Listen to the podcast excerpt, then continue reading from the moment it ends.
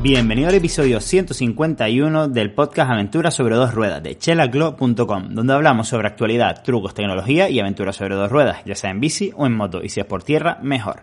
¿Qué pasa, puntal? Volví justo de un pequeño viaje, una pequeña escapada a Tenerife, a la isla de lado. Yo vivo en Gran Canaria, pues nos cogimos un barquito a Tenerife, que no nos podemos ir mucho más lejos por esto del COVID. Y bueno, la verdad que disfrutamos de cuatro días de moto y bueno, estuvo bastante interesante, sobre todo recordar pues esa, esa experiencia tan única que es viajar en moto. Como siempre, pues hice pues lo de siempre, intentar llevar la menos ropa posible para poder caminar por todos los pueblitos que nos íbamos parando y hoy lo que te vengo a contar es mm, pues que utilicé Waze para navegar y no utilicé el Garmin que, tengo yo que es el Montana 610 y te voy a contar por qué. Eh, pues resulta que el Garmin me va muy bien, pero para navegar por tierra o también por asfalto, pero con los tracks ya precargados.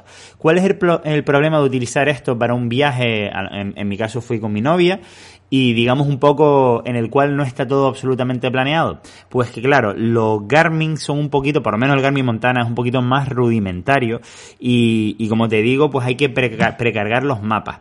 No todas las direcciones puedes, eh, digamos, ponerlas en el propio GPS para llegar a ellas y aparte, pues también es un poquito engorroso, no es como una pantalla táctil eh, tan espectacular como la, de, la que puede ser de nuestro smartphone. Y sobre todo, pues no nos podría indicar los puntos de interés actualizados como podría hacerlo, por ejemplo, el Waze. La manera que nosotros hacíamos, pues imagínate, estábamos entre el pueblo y decidíamos pues ir al pueblo siguiente o si no al pueblo siguiente, pues a un restaurante del pueblo siguiente o a, un, a una playa o lo que fuera. Entonces directamente lo buscábamos o por el Google Maps, en el caso de ser un restaurante, pues digamos poníamos en el Google el nombre del restaurante o en el TripAdvisor, por ejemplo, y ya directamente el Waze nos llevaba al punto eh, o si no directamente pues lo poníamos en el Waze y con suerte pues te lo encontraba directamente. Esto hace que sea muchísimo más cómodo buscarlo directamente desde el Waze, como te digo, que desde un Garmin, ya que a lo mejor en el Garmin tendríamos que poner la calle y el número y si es verdad que nos llevaría, pero claro, tendríamos que estar poniendo la calle y el número. Sin embargo, con el móvil directamente buscas el nombre del restaurante y directamente te hace la ruta. Y lo mejor de todo es que está actualizada en tiempo real de si hay una calle cortada, de si hay un accidente y es mejor que vayas por otra ruta, etcétera. Por eso elijo navegar lo que es por carretera normal con el Waze.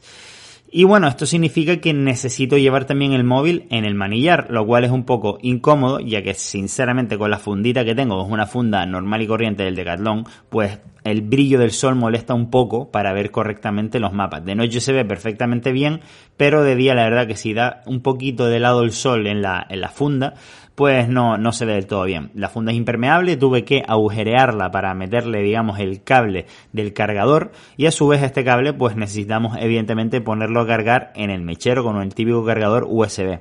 Esto con el Garmin no pasaría porque la propia base del Garmin está conectada a la batería de la moto, pero como te digo, es un poquito engorroso a la hora de buscar cada restaurante tener que ponerlo de esa manera.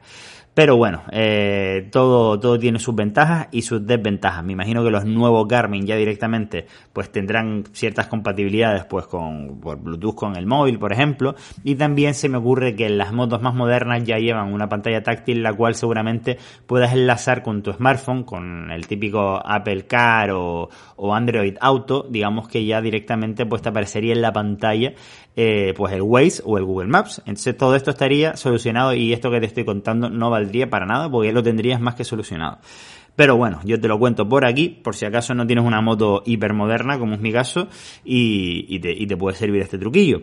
También te comento, hice un, hice un vídeo en el canal de YouTube en el cual doy unos cuantos consejos eh, para viajar en moto en pareja, por carretera, tanto de equipaje como lo que hay que llevar o lo que no hay que llevar, bajo mi punto de vista y experiencia que he tenido pues en los viajes que he hecho durante pues toda mi vida en moto y eh, no te los repito por aquí para que directamente lo veas en el canal de YouTube que mm, básicamente pues no te quiero repetir las cosas en un, en un canal y en el podcast, ¿vale? Así que nada, lo tienes por ahí, ya sabes, en el YouTube, busca Jorge Toledo, consejos para viajar en moto y te aparecerá el vídeo. Y nada más, gracias por escuchar una semana más este podcast. Recuerda que tienes un 10% de descuento en chelaclub.com utilizando el cupón de descuento JT10. Y con esto pues ayudarás a que este proyecto de podcast, de YouTube, de blog, etcétera, eh, pues siga adelante y sea sostenible. Muchísimas gracias Puntal y nos escuchamos la próxima semana.